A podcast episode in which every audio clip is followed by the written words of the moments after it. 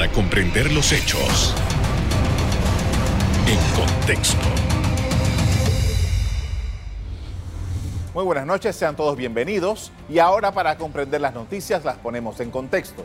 En los próximos minutos hablaremos de la reapertura de, la reapertura, perdón, de la operación de los hoteles en el país y las circunstancias que se plantean con este nuevo comienzo.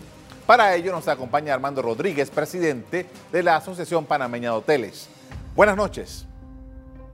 Buenas noches, Carlos. Eh, definitivamente que eh, se ha dado mucha expectativa acerca de la apertura de los hoteles, toda vez que la actividad turística es o ha sido la más, probablemente la más golpeada con todo esto de la pandemia. Eh, ayer ya se dio la reapertura oficial, entiendo que apenas es algunos hoteles. ¿Cuál es la primera información que nos puede compartir acerca de este momento en el que estamos viviendo? Sí, mire, definitivamente que desde el día uno de toda esta pandemia y la dilatación de todo el tiempo que nosotros, nadie, de verdad, no lo esperábamos, nosotros siempre hemos pedido fechas, porque el, en el turismo no se puede improvisar, en el turismo todo se tiene que planificar. De manera que para esta reapertura, nosotros hacemos una encuesta entre nuestros asociados, tenemos que apenas un 32% de los hoteles eh, están, estaban listos pues, o empezaron a operar el día de ayer. Eh, ahora bien, esta apertura va a ser progresiva. Esto no, no eh, ya era de esperarse que no todos iban a abrir porque para poder que se diera esa apertura tenían que existir las condiciones necesarias para la misma. Y una de esas, y la más importante, era la movilidad, eh, eh, la, que no existieran los cercos sanitarios para la gente eh, desplazarse a hacer turismo interno al interior y que puedan ingresar también turistas internacionales y por eso era importante la apertura del, del aeropuerto internacional, justo como se dio el día de ayer. Ahora, en este proceso eh, lento en el que se va a dar eh, esta reapertura, ¿cuáles son las condiciones que ustedes eh, estiman que son necesarias para ir cumpliendo con estos, pa estos pasos? Mira, aquí el primer paso se dio ayer, como se lo acabo de mencionar. Teníamos que arrancar y mandar un mensaje claro de que como destino estábamos listos. Sin embargo, tres factores fundamentales impactan la operación de un hotel, por lo cual un hotel realmente está hecho para abrir, no para cerrarse. Es una inversión grande que se realiza y ningún hotel está preparado para cerrar. Siempre está abierto 24/7. Entonces, uno de esos es el tema laboral, eh, los tres factores estos que impactan la operación, el tema laboral, eh, la factura eléctrica y eh, el tema pues financiero que viene siendo la hipoteca o, la deuda que se tenga con los bancos. Entonces, de los cuales yo le puedo decir que en este momento hay muchos hoteles que están revaluando la fecha de su apertura y, y nos lo arrojó la, la encuesta de que de aquí a diciembre, otro 36% va a estar abriendo y el, y, el resto, o sea, haciendo, haciendo un 68%, y el resto va a abrir el primer trimestre del otro año. Y no le extraña de que también habrán hoteles que no abrirán porque realmente también hay que ser conscientes de que la ocupación hotelera en este primer trimestre, cuidado y nos vamos así hasta el otro año, no va a superar el 10% porque las personas no están viajando producto del temor que tienen con esto de la pandemia. Pero es muy importante, Carlos, el paso que se dio ayer, porque nosotros teníamos que ya arrancar de alguna manera y mandar mensajes positivos y vender el tema de la seguridad. Destinos eh, free COVID no existen, pero sí existen destinos que estén empleando prácticas, buenas prácticas, como en el caso de Panamá, y decir, vender que nosotros somos un destino que estamos preparados para recibir a la gente con las medidas de bioseguridad. Ahora, más allá del, del factor que es la habitación, los hoteles tienen una, una, en su actividad, tienen uno de los elementos que es fundamental, que es el de los eventos, ¿no? Eh, prestar sus salones eh, para diferentes actividades. Esto tiene una serie de restricciones. Quisiéramos saber, en ese sentido, cómo ustedes están viendo la posibilidad de que eventualmente en los hoteles de Panamá se pueda hacer el alquiler de eh, salones y todo lo que ello conlleva. Bueno, con la apertura de los hoteles, una de las, de las actividades eh, que están prohibidas es el tema de los eventos o no está, digamos, de una manera definida aún. El día de ayer hicimos un, un evento eh, se llama Panama Best Practices, eh, la cual asistió inclusive la viceministra de Salud y el ministro de, de, Turismo y el ministro de, del MISI, de, de, Comercio, y se dieron cuenta de que sí es posible realizar los eventos aplicando los protocolos de bioseguridad con el distanciamiento y pues con todas las, todas las, las medidas, eh, si es posible. Yo pienso que aquí es cuestión de sentarse, conversar, probar y, poco a poco la idea, la idea del gobierno es cumplir su rol facilitador, ¿no? Eh, eh, más que, que, prohibitivo. Entonces yo creo que, que, vamos en buen, en, buen, en buen paso de que poco a poco eso, eso se pueda ir permitiendo.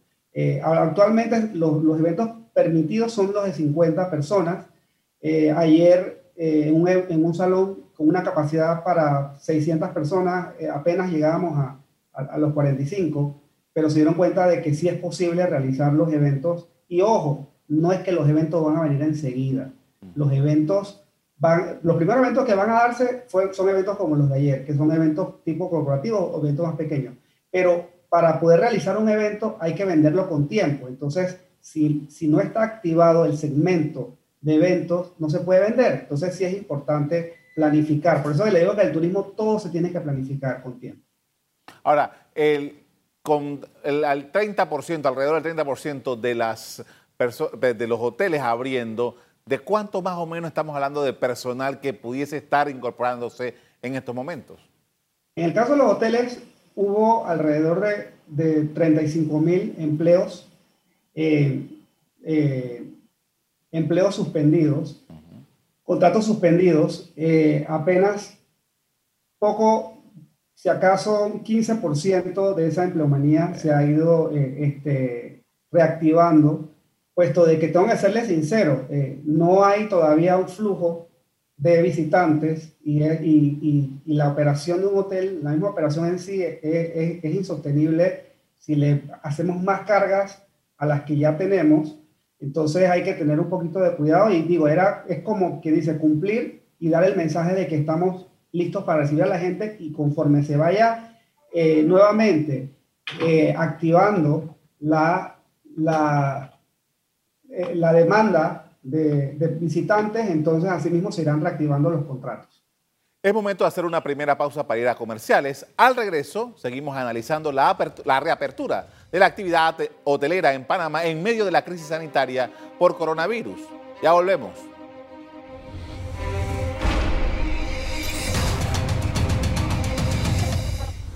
Estamos de regreso con Armando Rodríguez, presidente de la Asociación Panameña de Hoteles, quien nos comparte las evaluaciones que hace el sector frente a los efectos de la pandemia. Y en esta oportunidad quería preguntarle acerca de los hoteles establecidos en Panamá, la mayoría usan marcas de eh, empresas multinacionales. ¿Qué relación existe? ¿Qué dicen los dueños de estas marcas frente a la situación que se está viendo, particularmente aquí en Panamá? Bueno, yo tengo que decirle que eso es una de las cosas eh, de las cuales nosotros como destino nos hemos sentido orgullosos y es que, digo, esto no fue una parte de una improvisación, sino parte de un plan. Eh, Panamá tiene eh, en cantidad de marcas, hotel, marcas hoteleras casi que igual que cualquier ciudad de Estados Unidos, cosa que no tiene ninguna de las grandes ciudades de, de Latinoamérica. No lo tiene Sao Paulo, no lo tiene Buenos Aires, Argentina, pero Panamá sí lo tiene. Entonces, esa es una de las cosas que nosotros como destino nos hemos sentido orgullosos. Definitivamente, que en este caso hay que hacer la aclaración de que las marcas eh, que ostentan las propiedades eh, hoteleras panameñas son eh, producto de, negociaciones que hicieron los dueños de los hoteles para que hicieran pues el tema más bien administrativo. No quiere decir que esas marcas son dueñas de las propiedades, sino que la inversión básicamente es panameña. Y por eso el momento en que nosotros hemos pedido el apoyo del gobierno es porque son panameños los inversionistas dueños de las propiedades y que realmente eh, les está, están como que son los, los, los, dolientes, ¿no? Entonces, las marcas, pues definitivamente, al final ellos cobran su fee eh, y, y, ellos no, no tienen allí eh, no, son los que van a, van a sufrir el efecto de, de, la, de, la, pandemia en el caso de Panamá directamente. Así es que, que, que sí, eh, nosotros eh, en todo momento, al momento de que hemos hablado, que, es precisamente para evitar de que cuando se tomen decisiones por lo costoso que es mantener una marca también, tratemos de que todo ese esfuerzo que se hizo para elevar la calidad del destino no se vaya a perder. Ahora, hay uno de los elementos que eh, ha generado algún grado de controversia, eh, por lo menos durante el fin de semana, y es el relacionado con los días domingos y, los días y la, posibilidad de estar en la playa. Hay un grupo de inversiones de hoteles en la playa y que el domingo es un buen día para este tipo de operaciones porque las personas compran paquetes generalmente no sabemos ahora, pero generalmente las personas compran paquetes para sábado y domingo. ¿Qué evaluación hacen ustedes sobre estas restricciones que hay para los domingos y para acceder a las playas? Una medida completamente equivocada lo que se, lo que se ha hecho, eh, a lo cual esperamos que se hagan las correcciones necesarias. Fíjense, porque los mensajes que se mandaron al momento de la reapertura del bloque o de, las operaciones donde estábamos nosotros, incluidos los hoteles, ya se nos había dicho que se iba a levantar todo este tipo de medidas. Entonces, tienen hoteles de playa grandes eh, que ya habían hecho promociones, que ya habían vendido y que ahora han tenido que echar para atrás y hacer cancelar todas esas reservaciones porque nadie va a ir a un hotel un fin de semana para quedarse un domingo encerrado y entonces tienes que venir a trabajar el lunes. O sea, eso, eso, eso realmente, la coordinación allí realmente no, no ha sido la mejor, pero lo bueno y lo positivo es que hemos tenido de algún tipo eh, conversaciones con, con MINSA, eh, siempre y cuando le hemos sustentado, ellos han accedido. En el caso de las piscinas que tampoco se iban a abrir, pues se han dado eh, los permisos para la apertura guardando cierto aforo y y, ciertas medidas, ¿no? Yo creo que ahí MINSA eh, tiene una responsabilidad muy grande y ellos lo saben y están tratando de preservar la integridad de, de las personas. Eh, en el tema de las playas, ya es de conocimiento público que se va a la reapertura. Lo que pasa es que están buscando la manera de que, sea, de que esa reapertura se dé de una manera muy segura y evitando de alguna manera que ocurra lo mismo que ha ocurrido en Europa con el tema de los rebrotes. Eh, yo creo que al final, como ya le dije anteriormente, es cuestión de, de, sustentar y conversar. Pero lo que no está bien es mandar mensajes de reapertura, que la gente se prepare, de que los hoteles te hagan toda una logística, contraten personal y después tener que echar para atrás porque resulta ser que se da un mensaje, no se da un mensaje completo. Entonces después, al principio decíamos una cosa y después la cambiamos por otra. Y eso es nefasto para nuestra industria.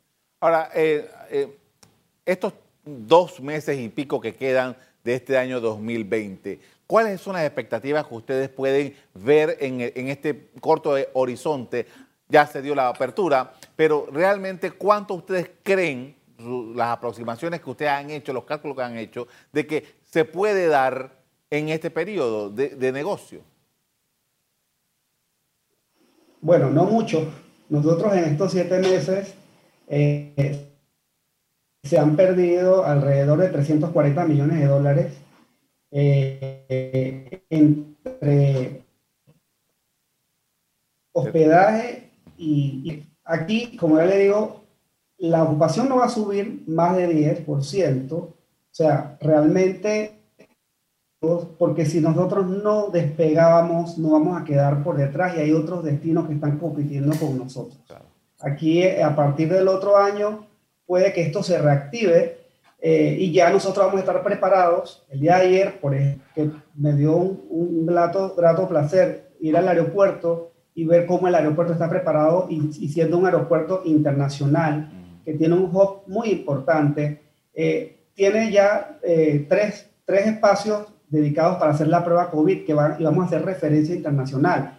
Eso es algo que ya estamos pidiendo a gritos y se dio. Entonces ya vamos avanzando, porque esta industria es así, funciona en base al tema de la confianza y, y, y, al, y a lo que ofrezca, o sea, las ventajas que ofrezcan los destinos. Entonces todas esas son herramientas que nos sirven a nosotros para vender el destino, que van a hacer reactivar prontamente la industria.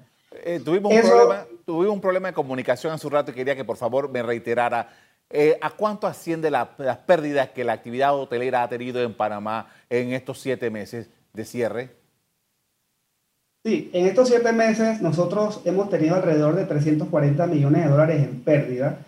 Eh, lastimosamente, la ocupación hotelera, como le mencioné, no va a mejorar de aquí a, a fin de año. Sin embargo, los mensajes que se manden a nivel internacional de que estamos listos como destino eso es lo que va a hacer la diferencia en la competencia que nosotros tenemos con los otros destinos. Lo que se dio ayer, la apertura del aeropuerto, que está realizando las pruebas COVID, teniendo un hub aéreo muy importante, esos son mensajes y que va a ser referencia internacional, porque las personas que hagan la prueba aquí en Panamá la pueden utilizar afuera cuando llegan los demás destinos. Esos son mensajes de que Panamá es un país que está preparado y que genera la confianza del viajero que en este momento no está viajando. Entonces la gente al final nos mira bien, luego de que hemos pasado momentos difíciles y todos lo sabemos, pero también lo pasaron destinos internacionales muy famosos. Eh, lo pasó España, lo pasó Italia y son destinos que después se recuperaron. Con esto vamos a hacer otra pausa para comerciales. Al regreso, continuaremos en el análisis de los negocios de los hoteles en las circunstancias que está planteando el COVID-19 en Panamá. Ya volvemos.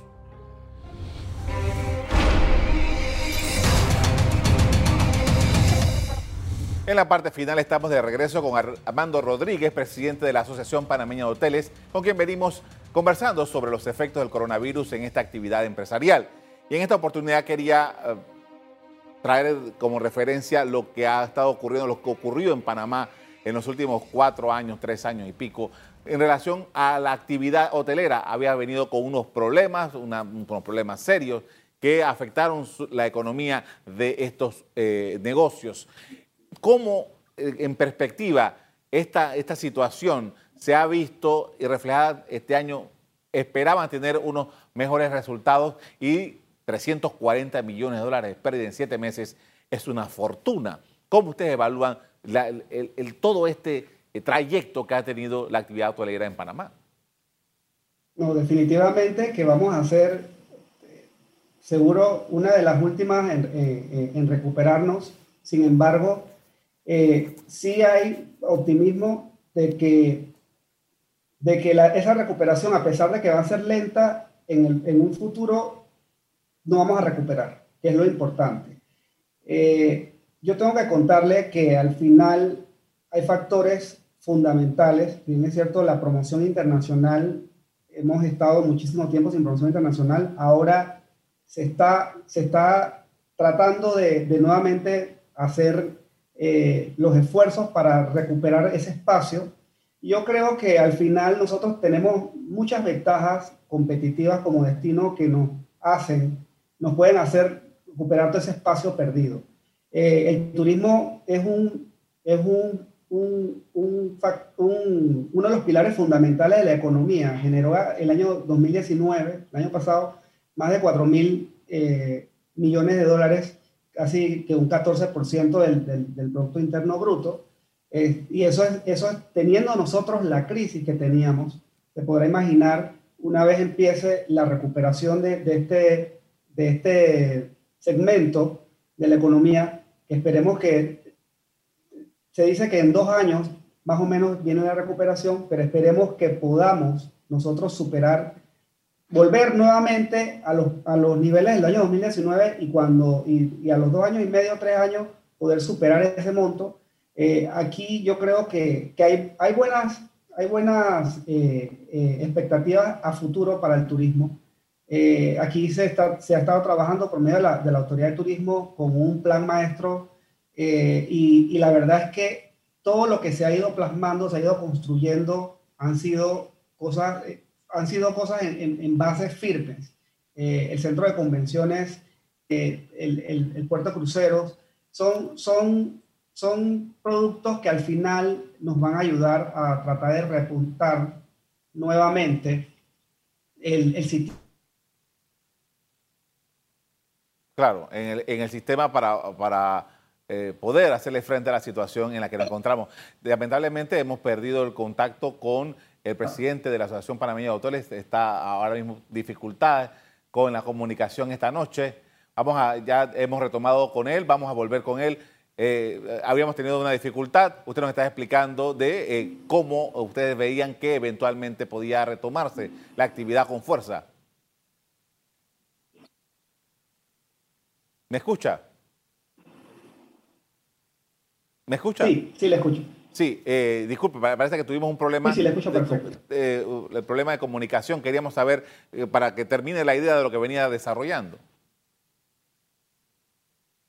Que al final, lo que le quería decir es que al final eh, tenemos como país muchísimos recursos para poder explotar, tanto recursos naturales como infraestructura. Aquí hablamos hace un rato de la, de la infraestructura hotelera eh, asimismo, la infraestructura turística igual, de igual manera tenemos. O sea, tenemos toda la mesa servida, hacen falta los comensales. Y aquí hay un trabajo que hay que hacer que le va a corresponder entonces al Fondo de Promoción Internacional, traer el tema de las aerolíneas, buscar eh, eh, los operadores para, para, los puertos de cruceros, pero y tenemos una, una, una posición geográfica privilegiada que también nos va a ayudar a hacer que este segmento como lo es el turismo, despegue. Ahora, eh, la situación económica, la, situación financiera, los bancos, los créditos que tienen pendientes, ¿cómo se están manejando en estos momentos que es un asunto tremendamente crítico? Sí, mira, la deuda de los hoteles con los bancos eh, eh, asciende a alrededor de 720 millones de dólares.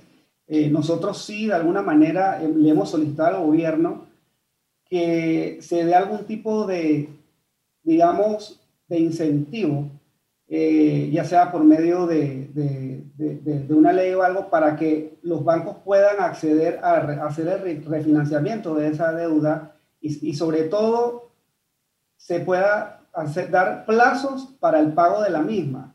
Y esto, pero esto, claro, esto tiene que ser de manera, una negociación de manera individual cada uno de las propiedades con, con los bancos, pero que se les dé pues a los bancos esa, esa, de alguna manera, ese estímulo para poder que asimismo se traslade entonces a, la, a, cada una de las propiedades. Y aquí tomando muy en consideración la importancia, la generación de empleo que, que, que genera el turismo y la derrama económica, porque el turismo, la ganancia no solamente es para los que de alguna manera han invertido, sino también para aquellas personas que trabajan, que, que venden el turismo, que hacen artesanía, el, el, aquel que vende un raspado, eh, a toda aquella aquel persona, hay, hay, mucha, mucha empleomanía eh, eh, alrededor del turismo y aquí la derrama económica es, es muy grande, es un paraguas multiplicador.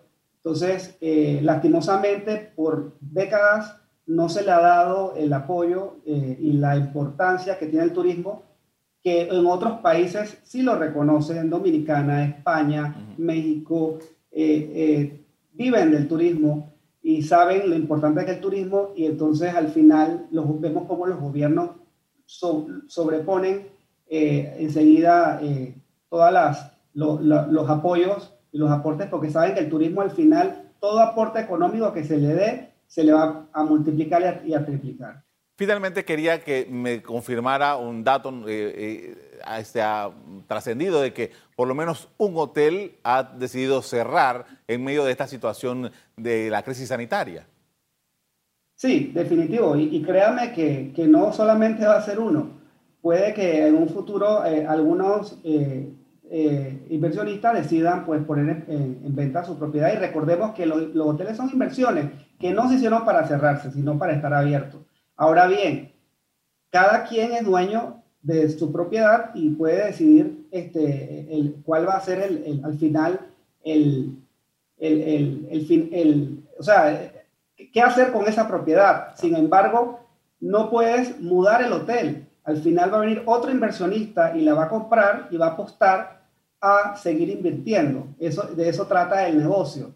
En ese momento eh, los inversionistas de, ese hotel decidieron vender y eh, porque no deciden no esperar aquí a dos años que se recupere la industria. Eh, pero los, habrán otros que sí van a querer eh, invertir y van a, esperar como cualquier otro negocio. Así es que eso es algo, esa es una transacción completamente normal, ¿no? Claro. Que se da dentro de todo esto. Le agradezco mucho por habernos compartido tus impresiones acerca de lo que ha estado ocurriendo en la industria hotelera. Gracias a ustedes. Buenas noches. Bien, una encuesta realizada entre ejecutivos de los hoteles establecidos en el país reveló que el 70% operaría solo con el 40% del personal que está en la planilla. Hasta aquí el programa de hoy, a ustedes les doy las gracias por acompañarnos y les recuerdo que si quieren volver a ver este programa, búsquenlo en el VOD de Cable Onda, en locales, Canal Eco. Me despido invitándolos a que continúen disfrutando de nuestra programación. Buenas noches.